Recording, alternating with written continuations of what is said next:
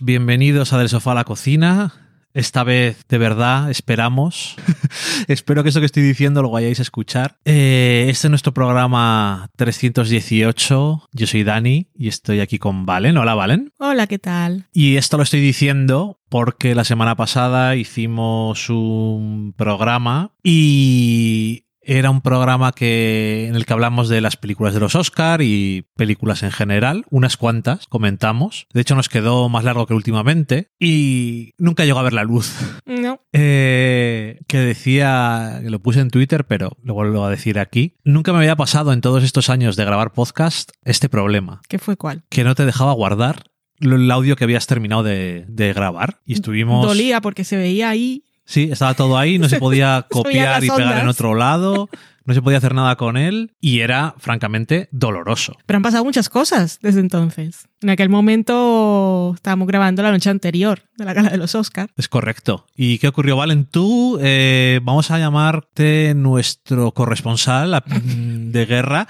Estuviste viendo eh, los Oscar en directo. Sí, estuve mientras trabajando. Loki y yo dormíamos. Y cuéntanos un poco, haznos un resumen un poquito de lo que a ti te llama la atención de los Oscar. Aparte de los ganadores y tal, la retransmisión tuvo cosas obvias que todo el mundo sabe, pero cuéntanos algo. Pero, ¿qué quieres que te cuente? Nada, No dime sé si a ti qué te preguntando- parecen los premios que, que se Ah. llevaron y tal, y eso. No hubo, no hubo sorpresas. Ujú. Entonces sí, estaré en secreto eh, Daniel Mantilla y yo que nos quedamos encargados de cubrir para el español. Teníamos escritos ya algunos borradores preparados de lo que se suponía que iba a pasar porque luego en directo es más complicado y si los puedes usar bien y si no escribes otro y en realidad los usamos todos.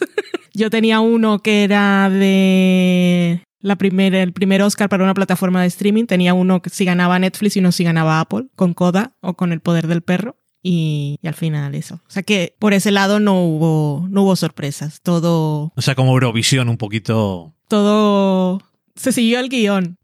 Luego hubo una cosa que se saltó el guion por todos lados, que fue bastante incómodo. Yo tengo que reconocer que yo me, me puse nerviosa. A mí me dio dolor de cabeza, me tuve que levantar un momento a tomar una pastilla. Yo no sabía por dónde me estaba dando el aire y afortunadamente tenía cosas escritas, porque creo que me había quedado bastante atolondrada. Con Pero, pero ¿por qué, pasó. Valen? ¿Qué, qué ocurrió? Para los que vengan del futuro lo sabrán, recordarán el Oscar de 2022. Íbamos a pensar que la discusión del día siguiente iba a ser, ah, Coda, que no es una película digna de Oscar, dirían algunos. Que a mí me parece bien, oye, cine independiente. Luego dicen que ya no se hacen pelis pequeñitas.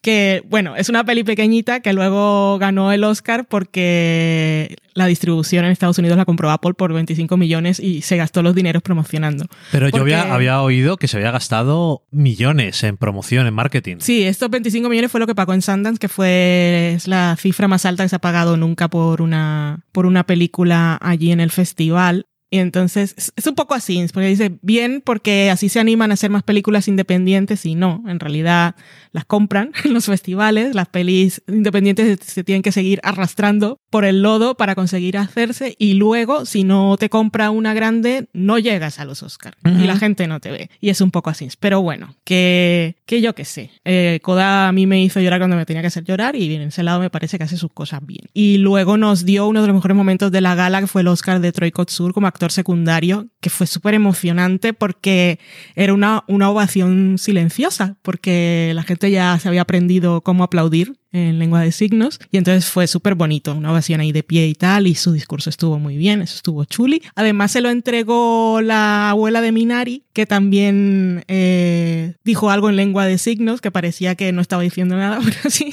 Y, y ella fue súper encantadora, creo que es de lo mejor de la gala. Antes había ganado eh, Ariana DeBose por que fue el primer Oscar que se entregó, el de mm, West Side Story, donde fue un discurso muy chulo. Todos los discursos que venían después de lo de Will Smith. Bueno, pero Nada. eso es lo que te puso un poco mal Sí, fue porque- lo de Will Smith. ¿Y qué fue para los de que vienen del futuro? Los que vienen del futuro ya lo recordarán, porque siguen pasando cosas, cada día hay una nueva noticia al respecto que, Chris Rock hizo una broma que podemos estar de acuerdo que fue, desafortunada y de mal gusto. Y se han hecho muchos análisis de esto, yo no voy a entrar en esa parte, pero Chris Rock hizo una broma sobre Yada Smith, la esposa de Will Smith, de la que él se rió primero y cuando vio que ella le sentó mal, se levantó, se dirigió al escenario, le dio un bofetón que sonó, que la gente luego, ese fue el momento de posverdad luego, porque pasó todo tan rápido y la reacción de Chris Rock fue de, mm, no sé lo que está pasando, pero siguió adelante y como todo continuó y, y Will Smith seguía ahí, eh, nadie sabía si había sido en broma o en serio, pero claro, cuando él se fue a sentar a su silla, gritó cosas de fucking dos veces, que eso no, Ya, no ya. está permitido. O sea, que si lo dice dos veces y gritando, esas son multas para veces. Obviamente no, no era en serio, pero fue esos momentos de confusión y de posverdad de la gente, ah, si era broma, se, se escuchó el ruido, eso eran efectos especiales. Si en realidad le hubiese pegado, Chris Rock se habría caído en el suelo. Todos esos análisis ahí en directo. Y luego después, que, pues, del lado del uno, del lado del otro, bueno, yo estoy súper agotada con este tema. Eh, todos los análisis que se han hecho los podéis encontrar por ahí. Eh, pero yo me quedé nerviosa porque primero no sabía lo que estaba pasando, pero cuando ya después de procesas y miras y tal, y en realidad lo que pasó fue eso, sabes que yo a mí la violencia me pone muy nerviosa. Y lo de pensar que eso puede ocurrir en directo, a mí- yo no lo llevé muy bien. Y es absurdo porque yo estoy en el- estaba en el sofá en pijama, pero, pero me sentó, me sentó bastante mal. Vale. Fue, fue bastante, in- in- no incómodo, o sea, mira, me pongo nerviosa otra vez. en fin, anyway. Em, pues eso, han Bueno. pasado mil cosas, que, que si em, de la academia le habían dicho que se fuera, ella le había dicho que no, y entonces dicen fuentes que en realidad nunca nadie le dijo seriamente que se fuera, que la policía estaba lista para arrestarlo, pues la policía lo estaba viendo en directo y se fueron al Dolby Theatre. Pero como Chris Rock no puso denuncia, entonces no hicieron nada. La cosa es que después de eso, él se levanta, le dan el Oscar, la gente hace una ovación también y entonces lo dejan cinco minutos hablando. No sé si fueron cinco, si fueron tres, fue, fue muy largo y no le pusieron música. No sé, que claro, yo pienso en el productor de los Oscars que estaba ahí, ¿cómo lo voy a cortar? Es mi momento. Así me va a pegar a mí también. No, o es mi- estaba él, esto, esto es televisión, Ya, pero eh, eso fue muy de mal gusto. Ujú. Sí, sí. Que fue precisamente la gala en que ocho Oscars no se entregaron en directo, sino antes y estaba pregrabado y los discursos cortados, eh, ocho Oscars técnicos y de repente a este señor que acaba de cometer una agresión en directo, Sí. eh, lo dejan hablar cinco minutos y el discurso, bueno, en fin, es que son muchas cosas, pero yo creo que la gente a estas alturas ya está agotadísima, agotadísima del tema y ya sabe todo. Ha leído todos los. Porque esto ha sido semántica y dialéctica por todas partes. Y bueno, que cada día pasan cosas. Ahora Will Smith, como le han dicho que iban a hacer una junta para decidir qué medidas iban a tomar al respecto, ha dicho: a mí no me echan, renuncio yo. Y ha renunciado. En fin, será. Bueno, ¿a ti cuál te hubiera gustado que hubiera ganado de las nominadas? ¿De película? Sí. Es que no, no los. La no- hija oscura que no estaba nominada. Claro, de, de las nominadas, es que dices, claro, El poder del perro es una gran película. Me gustó que Jane Campion ganara dirección, eh, pero no estaba conectada emocionalmente con ninguna. La hija oscura me, me habría gustado, no habría ganado en la vida, tampoco, pero era. Solo diré que era mi película favorita de todas las que estaban nominadas a algo este año. Ok, pues nada, ahí lo tenéis, el reportaje. Ha sido un poco así, pero es que estoy de verdad harta. Pues entonces nada. Es que en esta, no sé, el jueves o el viernes, una nu- nueva noticia de esas que me dijeron, hay que sacarla que nos las piden de editorial en el español y yo, pero no la firmo, o sea, pongo eh, solo las iniciales, porque yo dije, es que no, no puedo más con este tema. que me da pena que no quedara grabado lo que comentamos de todas las pelis, porque, oye, yo qué sé, tuvimos nuestros momentos de procesar en directo, como yo, por ejemplo, procesando eh, Drive My Car un poco, qué es lo que me había gustado y qué es lo que no, pero, pero bueno, oye, que ahí está, una cosa más pasada y a ver si tenemos suerte y no nos vuelve a ocurrir, porque nos da mucha rabia y nosotros no somos esa clase de personas, especialmente Valen, Yo de no. grabar dos veces. Nunca. Porque no tenemos guion, entonces cada vez sale una cosa y es como que te estás repitiendo. Y no me gusta repetir. Y a Valen no le gusta repetirse grabándola o no. No, eh, en plan que me dice, te digo algo y no me escuchas, y me, dices que yo nada.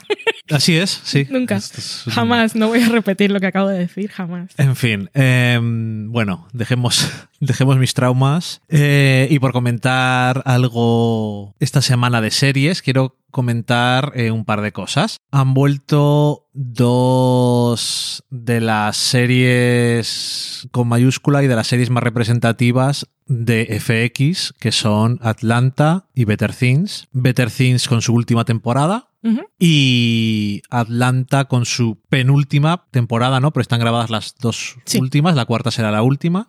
Eh, hemos visto seis episodios de Better Things, la serie de Pamela Adlon, que sigue siendo especial. Sí. Eh, ella dirige todos los episodios y tiene también uno de los capítulos en los que Sam dirige un episodio que está muy bien, era el último creo, en Sí. San Francisco. Un episodio de Network. Y, y es que no sé, hemos literalmente visto crecer a sus hijas en Ya. la ficción, y lo cual es súper creepy porque sobre todo la pequeña ha crecido tanto que dices, tantos años han pasado, pero no, no han pasado tanto tiempo, pero es, era el momento. Y sigues teniendo un humor, una delicadeza para tocar ciertos temas, una sensibilidad y una forma de escribir a los personajes interesante y como personas complejas, que no son siempre comprensibles. Ninguna de las tres generaciones de mujeres que están en el centro de la serie. Son contradictorias. Sí, y no sé, a mí me sigue pareciendo una, una gran serie. Es que lo es. Creo que solamente van a ser ocho o así. Mm, Bueno, no lo sé, no pero sé no, si- no van a ser no, muchos. O igual es- son diez. Creo que son 10. Mejor. Ese lo tengo en el calendario allí, el día que se acaba. Creo que se acaba, porque lo tengo para hacer la crítica, creo que se acaba a finales de abril, o sea que deben ser 10, pero no estoy segura. Bueno, se acaba dentro de poco. Y mm, la echaremos de menos, ¿no? Muchísimo. Es que has dicho el adjetivo perfecto, que parece poca cosa porque no le hace justicia, pero realmente es una serie especial y no se parece a ninguna otra y que en es Better Things no puedes no puedes hacerle una sinopsis porque No. es es muy simple, pero en realidad es tan compleja, tan entera, tan humana, tantas cosas y no lo sé. Te emociona, todas las emociones las vives con esta serie, te hace reír, te conmueve, te hace llorar, Te da rabia. te da rabia, te da hambre, es ganas de bailar, de cantar, de abrazar, de a veces decir, pero no te comportes así, porque todas, todas las mujeres, Las cinco. sí, de esta serie son, son, son, son así. son, es que son, son humanas realmente. Ahora tengo que decir que es muy bonito ver cómo han ido cambiando las hijas, cómo han madurado La, les hija. les hijes, perdón, en este caso, eh, porque tanto abuela como madre más o menos son iguales Sí. dentro de lo que cabe, ¿no? Pero ellas tienen... Se nota que han madurado, porque no, no reaccionan igual. Y a cuando las cosas. reaccionan igual también saben Se dan cuenta. regalar y pedir disculpas después de un tiempo. No sé, que eso es una serie muy bonita y sí que es- parece muy simple lo de especial, pero, pero lo es. Es una cosa única. Y Max, que cuando la conocimos ya era así como, era más, claro, era la mayor, pero adolescente y parecía la más caprichosa. Y ahora está en su papel de hermana mayor, Sí. de admirar a su madre. Muy, muy bonito. Sí, pues de una mujer joven que está un poco ahí en el, en el punto ese de no saber qué hacer con la vida en ciertas cosas Mm. y, y bueno, ya veremos a ver cómo les va las cosas, pero seguro que el final va a ser bonito. Porque el- de los críticos que he escuchado que ya la han visto, a nosotros no nos han pasado screeners, eh, lloran. Han visto todos, ¿no? Sí. ¿Por qué no? Eso es.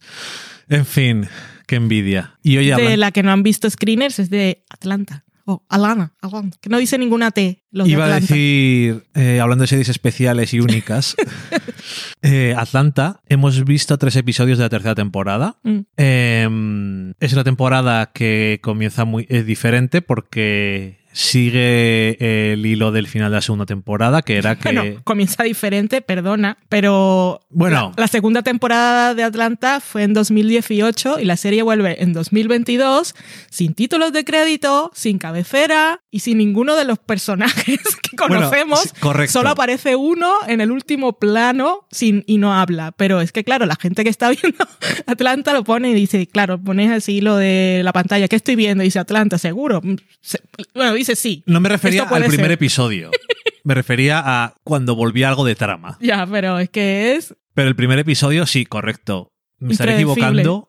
Pero bueno, eso, que hemos visto tres episodios. El primero, me decías tú que está basado en una historia que ocurrió de verdad. Está inspirado en una historia real. Tiene, tiene mucha chicha. No voy a contar nada, buscadlo por ahí. Si buscáis Atlanta 301 basado en un caso real en inglés, lo encontráis. Es la familia Hart, eh, H-A-R-T. Pero después de verlo. Después de verlo, por favor, eh, tiene alguna licencia creativa en la resolución, así como un poco de justicia. Y lo del principio, porque es que además empieza con una gente en una barca, que después no vuelve a salir, ¿Correcto? y después está la otra historia. y eso también es, es real. Está basado en un caso real. Ok, eso no lo sabía. Hmm. Eh, Que lo del caso real del segundo, aparte, tuvo una foto que fue muy viral, un momento policía, ok. eh, que fue sacada de contexto. Pues fue una foto de... Claro, no voy a decir nada más, te lo cuento a ti luego. Vale. Pero la foto, el momento policía, también fue una cosa que se usó como símbolo de algo positivo y se convirtió en emblema y tal, eh, porque se produjo en una manifestación, en eh, una manifestación que era lo típico del policía blanco que asesina a un joven negro. Y entonces ese momento se convirtió en la cosa, en el símbolo de esperanza y de es posible, de esto que dicen no hablemos más del pasado. Vamos, todo está superado, vamos a ser amigos. Pues eso. Y después se supo la Ok, historia. ya me lo contarás entonces, porque ahora ya me he quedado con la, con la intriga. El segundo y el tercer episodio son, entre comillas, tradicionales. Entre comillas digo porque no tienen nada de tradicional, pero son nuestros protagonistas de Atlanta. Eh, Que no sabe cuánto tiempo ha pasado. Porque me hace gracia por el segundo. Hay una cosa así como un atisbo de igual es COVID, pero eso se olvida porque hay un personaje que está tosiendo todo el rato. Pero entonces tampoco es post-COVID porque alguien le dice cuando está tosiendo, le pide el pañuelo y lo coge con la mano. Eso es imposible. en esta época ya me parecería asqueroso antes, pero eso ahora no pasaría. Pero es que están, están ahí, están en la gira. Está en Europa, En sí. Europa y está muy bien. Pero hay un momento en que Ern dice. Primero es en Holanda. En, sí, en estamos en. Holanda, sí. Y entonces dice. No, estuvimos el año pasado, pero en un sitio más pequeño. Sí. Entonces no sabemos cuánto tiempo llevan allí. no, no sabemos el tiempo que ha pasado. No sabemos en qué momento está. Bueno, ni, ni iba a decir es COVID, pues COVID, no sé qué. Atlanta ocurre en un universo paralelo y eso lo sabemos todo. Correcto.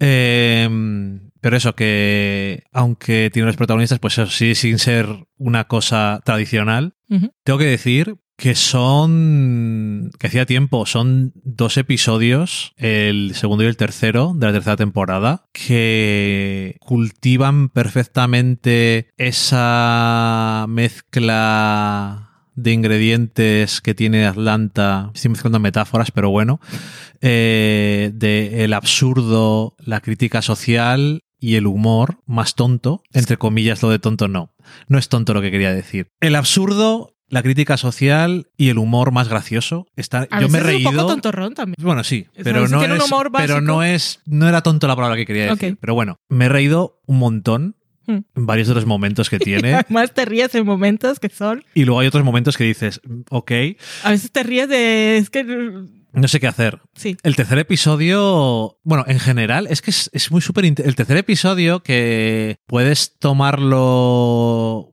como esto es lo que me llega y esto es lo que hay, pero tiene un montón de trasfondo racial. Es que Y- Atlanta tiene muy claras las cosas que tiene que decir. Sí, pero... Hay muchas cosas que seguramente no pillamos, como eso del caso real, yo me enteré porque vi algo en Twitter de los críticos americanos, pero hay un montón de cosas que se nos escapan, pero muy concretas, pero el mensaje te llega. Sí, pero que además mm, lo hace de una forma nada no evidente, pero Mm. Lo hace con, mediante la historia que se está contando y mezclado eso con cosas como que parecen muy absurdas las situaciones Sí. y todos los personajes incluso, pero es, es que es realmente magistral como lo hace. Lo que intenta hacer Del montón de cosas que habla en media hora del tercer episodio. Ya, pero es que, y, y además es que siempre lo pienso, hay series que dices, quien hace esta serie, o sea, nadie más puede hacer esta serie. Y esas son las series que molan porque tienen su especificidad, su forma concreta, su tono, sus personajes con su actor incorporado, que no puedes decir, otro actor podías poner aquí, no puedes poner a alguien que esté haciendo del personaje que hace Lucky Stanfield. Darius. Que Darius- aparte está de un fashionismo esta temporada, me encanta. Sí, últimamente, por cierto. Eh, pero nadie más puede hacer ese papel. No. Pero tampoco Paperboy pues otra persona, no sé, e incluso Ern, que es un poco entre comillas, es que puede que se, como que se ha puesto eh, Donald Glover como el personaje más entre comillas normal. Sin embargo, eh, cuanto más avanza la serie, más yo- me da la sensación, tiene como más es más, más sutilezas y más cosas de no dice mucho, pero ahí está. Y no sé, tiene un momento, un momento culmen en el tercer episodio cuando está mirando una fotografía. Es un momento En en, un el que pasillo. toma la decisión. Y, Y- entiendes por qué. Sí, y es que, no sé, todo, pero luego lo mezclas con Nandos y un árbol y es que es todo. Y Vanessa, que viene esta, esta temporada. Sí. Porque siempre es un personaje que nos ha gustado, pero claro, estaba lejos del grupo. Porque mm, no había razón para que estuviera siempre con ellos. Era, siempre era cuando Ern iba con ella, de vez en cuando coincidían todos, pero estaba. Bueno, no y estaban- algunos episodios que estaban centrados en ella están genial. No, sí. Pero en el segundo episodio hay una trama de Darius y Iván que dices, no sé lo que está ocurriendo. A mí me encanta además porque es ella la que toma la iniciativa, que parece que, es, bueno, se ha encontrado con Darius, Darius la va a llevar por, por el mundo del absurdo, pero es ella la que, porque está, está en un momento de crisis. Sí, no sé. eh, mucho gusto volver a verla porque es que no sabes qué esperar nunca. Más. pero sabes que siempre va a haber algo interesante y sabes que además ni siquiera tienes que decir voy a analizar Atlanta. Simplemente es entretenido, Mm. aparte. Y tiene una trama clara, por absurda que sea, y tiene su cosa de acción y acción un poco entre comillas, ¿no? Pero que Es la, que lo- la trama va moviéndose. Lo todo- tiene todo, sí, porque te hace pensar siempre, eh, te, te sorprende siempre, eh, te hace reír o te emociona de alguna manera, pero no deja de ser nunca entretenida. Eso es. hasta en sus episodios más tensos, porque también los tienes, que es claramente esa serie que le das al play y jamás, jamás de los jamases sabes qué te vas a encontrar. Bueno, y como y empiezas a verla y aún así tampoco sabes por dónde te va a llevar. O sea, es como decías tú, de este año desde el primer episodio, Mm. que dices, ¿qué está ocurriendo? Y creo que los tres episodios que hemos visto están dirigidos por Hiro Murai y que, que él es un gran director además y también tiene... También es parte de lo que hace la serie Atlanta, eh, la dirección. Sí, es que lo tiene todo. Y la verdad es que hoy da gusto que en este caso además FX dijera, pues os podéis ir a Europa. Es que, que le decía ya Valen cuando estábamos viéndolo, eh, en Estados Unidos se grababan muchas veces, pues estaban en Vancouver y hacían como que era Nueva York. Mm. Todo el mundo lo sabe. Pero que cuando quieres grabar Holanda, eh, Ámsterdam, Londres o ciudades en Europa sin que sea sin que sea estoy en un puente y se ve de fondo en un croma la Torre Eiffel Sí, estoy en el balcón del hotel. Ese tipo de cosas que las hemos visto muchas veces, cuando vas por la calle normal, Mm. no se llama el viejo continente por nada. Y es que se nota un montón cuando estás al otro lado del charco, cuando estás en Europa, porque todo es viejo. Entonces, es diferente. Y se agradece hasta eso que es una tontería, pero no lo es. En fin, como siempre, nos encanta hablar de cosas que nos gustan. Y como siempre, podríamos entrar en más de detalles, pero queremos que descubráis, si es que no habéis llegado vosotros ya después de tres episodios, seguro que ya os habéis acordado. Ahora al menos se puede ver. Atlanta la ha traído, no la tercera temporada, pero es que hay mucha gente que no, que no la ha visto, porque antes no se podía ver aquí, sino En- llegaba siempre en TNT, Está en Disney. Fox y tal. Ahora está en Disney las dos primeras, o sea que la tercera va a llegar en algún momento, ¿Y seguramente cuando Things? se acabe. Better Things está en HBO. Ok. Pues es contrato viejo. Pero Atlanta Ah, aquí no la tenía nadie porque Es verdad, le parece muy rara. HBO tenía aquí en España las series de FX. Sí. ¿Y por qué Atlanta no? Por- Porque no estaba en emisión cuando hicieron el trato ese. Eh, sí, pero no les habrá. Yo qué sé. Por eso digo que hace cuatro años que no había Atlanta, entonces. ok, bueno. Nun- Nunca he estado en HBO. O igual, es que aquí la tenía. Aquí tenían los derechos de emisión lineal. Alguien. Ah, oh, ok. Eh, creo que era TNT, no sé qué. Después, eh, la segunda temporada, llegó la primera temporada, creo, o no, mentira. De Fox compró para la emisión lineal las dos temporadas, creo, cuando se estrenó la segunda. Bueno, no lo sé. Atlanta nunca se había podido ver tranquilamente. ¿Por qué no la tenía HBO? No lo sé. Ahora están en Disney, porque ahora están, creo, en, en Disney y en, y en HBO, las series de FX. Ajá. Creo que los episodios nuevos van a ritmo de Estados Unidos en HBO, de los contratos que tenían antes, como Better Things y tal, pero las temporadas de catálogo están disponibles también en Disney. Y Atlanta, las dos temporadas están disponibles en Disney, no en HBO. Y la tercera, pues ya llegará en algún momento. Bueno, pues si no las habéis visto, Hmm. sobra decir que las recomendamos encarecidamente. Muchísimo. Eh, Better Things, yo creo que, que es que es mucho mejor a partir de, o sea, no es que sea mala nunca, es que digo que es mejor cuanto más involucrada ha estado Pamela Adlon en todo.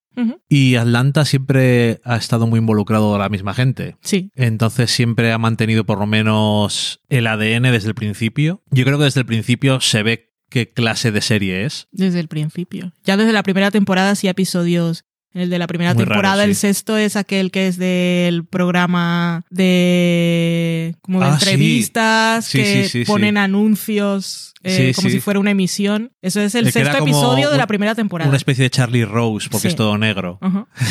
no acordaba que era en la primera. Sí, sí. Bueno, bueno, y en la segunda, me estoy acordando, también tiene varios episodios. Tiene el flashback, La tiene el episodio tiene ese extraño especial que no puso FX Anuncios. cortes El publicitarios. de Michael Jackson. El de algo raro. sí. Eh, bueno, las dos cosas merecen mucho la pena. Y nada, pues con eso espero que me vayáis a escuchar deciros que la semana que viene nos escuchamos. También, si quieren, los hados del destino. Esperamos que este mensaje llegue al futuro. Esperamos. Este, este mensaje, este programa. Por si acaso estoy grabando en dos programas al mismo tiempo. Es posible entonces. Sí. Muy bien. Y, pero creo que eso. Ahora se bloquea. Solo se puede hacer en Mac, creo, eso. Bueno, da igual. Eh, nada más. Que muchas gracias a todos por seguir con nosotros, aunque tengamos de repente estas semanas que, que no estamos, nunca sabes por qué. Y adiós. Adiós. Hasta luego.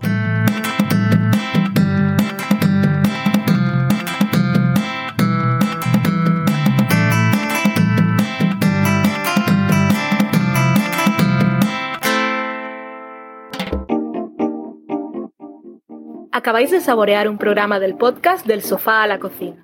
Para prepararlo hemos usado los siguientes ingredientes. Un Dani, una Valen y una licencia Creative Commons, reconocimiento no comercial compartir igual. Cuando tenemos los ingredientes, los picamos muy finos, los dejamos pochando en una sartén y cuando estén caramelizados, los mezclamos con la licencia Creative Commons, que, cuidado, no admite uso comercial de la obra original ni derivadas, que se tienen que distribuir con la misma licencia que la original, siempre citando a los creadores. Después de 10 minutos, condimentamos la mezcla con iTunes, iBooks, Twitter y un poco de Facebook. Si no encontráis las adecuadas en el mercado, buscad el nombre del blog. A continuación, introducimos en el horno y, después de 30 minutos, lo servimos aderezado con música distribuida con licencia Creative Commons a través de Jamendo. Al final del post correspondiente vienen especificadas concretamente. Si tenéis alguna duda con respecto a la receta o a cualquier otra cosa, podéis preguntarnos a través del correo electrónico del sofá a la cocina gmail.com. Buen apetito.